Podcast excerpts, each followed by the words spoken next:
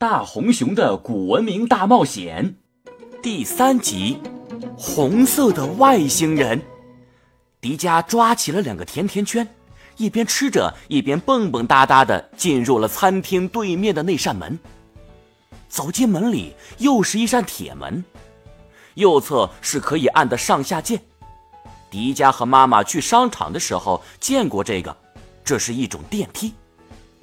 迪迦刚一靠近电梯门，电梯竟然自动开了，他就走了进去。可当看着右侧的一排数字的时候，他懵了。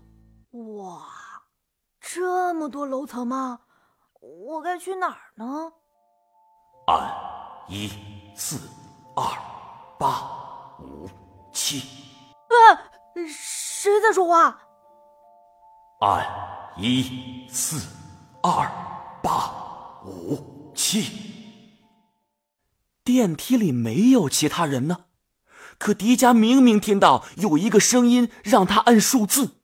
哦，我知道了，一定是电梯里隐蔽的喇叭发出的声音。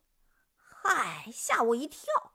嘿，不过大叔，你让我按一四二八五七，这六个楼层都按吗？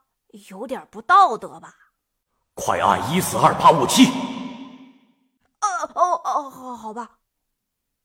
迪迦按照一四二八五七的顺序依次往下按按键，可按完之后电梯没有任何动静。大叔，你是不是耍我呀？快说，你到底是谁？哦，我明白了，一定是花泽让你故意跟我开玩笑的，对不对？迪迦的话还没说完。只见电梯门忽然一关，迪迦随着电梯猛然的向着地下坠去，似乎只是十几秒钟的时间，电梯又猛地停住了。迪迦一个没站稳，险些栽个大马趴。您好，外星能量研究室到了。电梯门一打开，一条走廊映入眼帘，而迪迦的护腕却开始频繁的闪烁。到底怎么回事啊？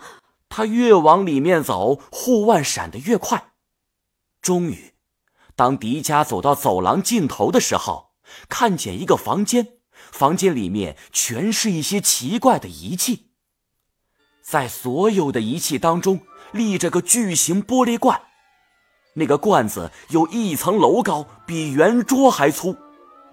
罐子里有一只浑身红色的大熊。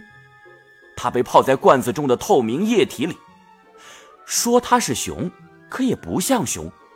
虽然长着一个有点像狗熊的头，可身上却穿着一身非常奇怪的衣服，右手上竟然还戴着一个奇怪的手套。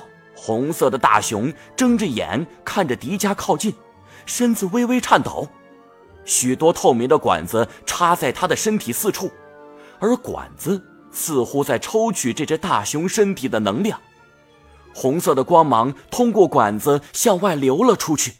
你是外星人？大熊的眼睛眨了眨。地球男孩，我需要你的帮助。红色大熊的嘴巴没有动，但是在迪迦的脑海里却能听见他的声音。迪迦趴在玻璃上。看着眼前这个像是一头红色大熊的奇怪生物，心中竟然没有一点的害怕。原来我在电梯里听到的是你的声音。红色大熊又眨了眨眼，似乎表示同意。他的眼睛很干净，看向迪迦的目光中流露出真诚和信任。迪迦的心里也暖洋洋的，就仿佛红色大熊是他认识多年的老朋友一样。什么要把你关在罐子里？我我这就把你救出去。非常感谢你，地球男孩。在你右侧的操作台上有个红色按键，你按下去，我就能离开这里。迪迦按照红色大熊给的提示，果然找到了操作台上的一个红色按钮，他赶紧按了下去。忽然，房间内传来了警报声。警报！发现入侵者，机器保安全体出击！朋友们，我刚刚遇到的外星人像是一头红色的大熊，你们猜他为什么会被关押在这里呢？他是坏人吗？快在留言区或者大红熊星球的微信公众号告诉我吧！